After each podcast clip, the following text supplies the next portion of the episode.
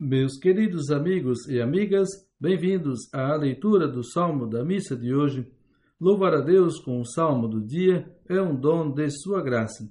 Nós lemos hoje o Salmo 110 e este é o Salmo. Eu agradeço a Deus de todo o coração, junto com todos os seus justos reunidos.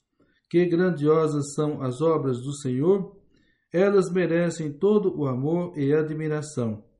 O Senhor, bom e clemente, nos deixou a lembrança de suas grandes maravilhas.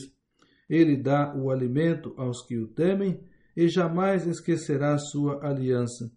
Enviou libertação para o seu povo, confirmou sua aliança para sempre. Seu nome é santo e é digno de respeito. Permaneça eternamente o seu louvor. O salmo de hoje fala da obra libertadora de Deus as pessoas devem reconhecer nele o seu Criador, o seu Libertador. Desde a criação do mundo, Deus fez uma aliança com o seu povo. Deus nunca quebrou este pacto.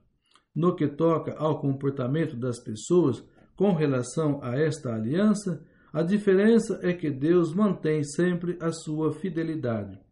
A melhor maneira de manter-se fiel a Deus é pelas obras.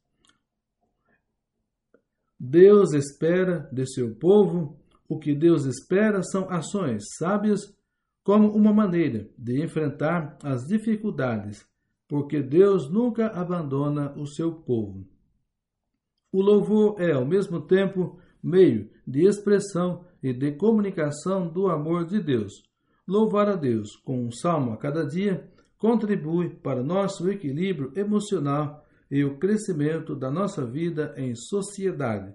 Obrigado e que Deus vos abençoe.